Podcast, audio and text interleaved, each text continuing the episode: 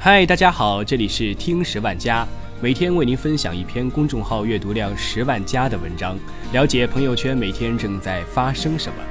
今天我们要分享的是，感染了流感的你，敢请病假吗？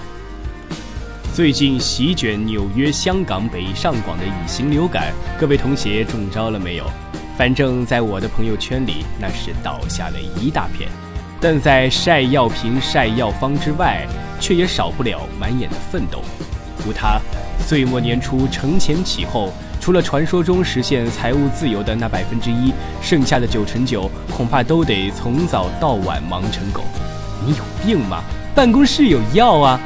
不过，根据一份英国最新的研究报告。虽然在新生代中日益普遍的带病坚持工作，听起来要比老一代的没病装病、小病大养积极向上的多，但前者给企业和员工个人造成的伤害，事实上却要成倍的增加。是的，虽然网上吐槽外国人又懒又笨又爱装病，借此宣扬中国人勤劳勇敢、吃苦耐劳是以常年流行的基本款。但真实状况是，无论在英国还是美国，政府的保障部门、学术医疗机构和金融、法律、媒体、互联网等行业，也向来就是加班以及员工带病坚持工作的重灾区，且日益明显。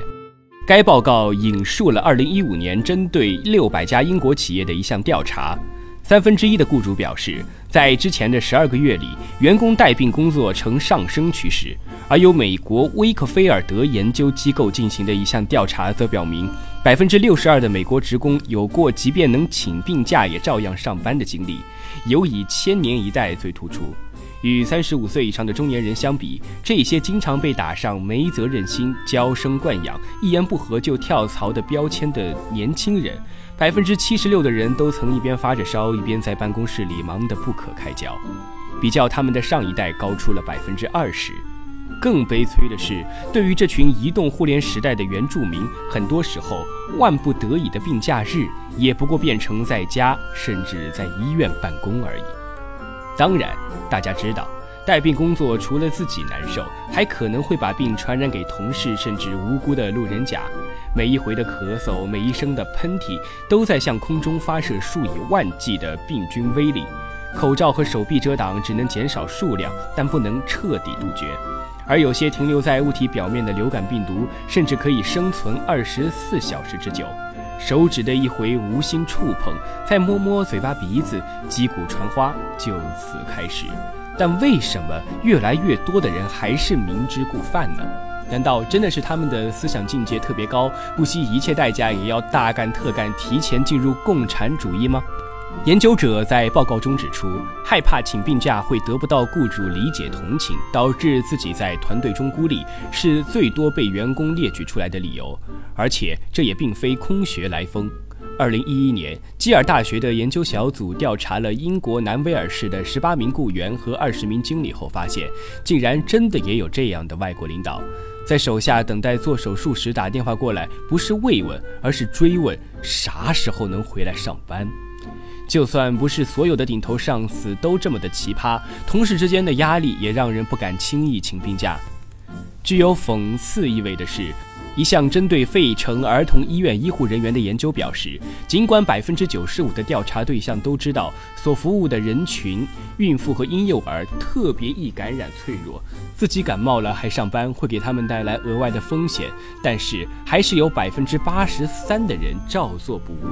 因为一个萝卜一个坑，自己不完成手头的活就得麻烦同事。研究者指出，在高压力、高需求、极其重视效率的系统内部，尤其是那些特别爱打着鸡血宣扬企业文化的地方，带病工作很容易就成为一种潜规则。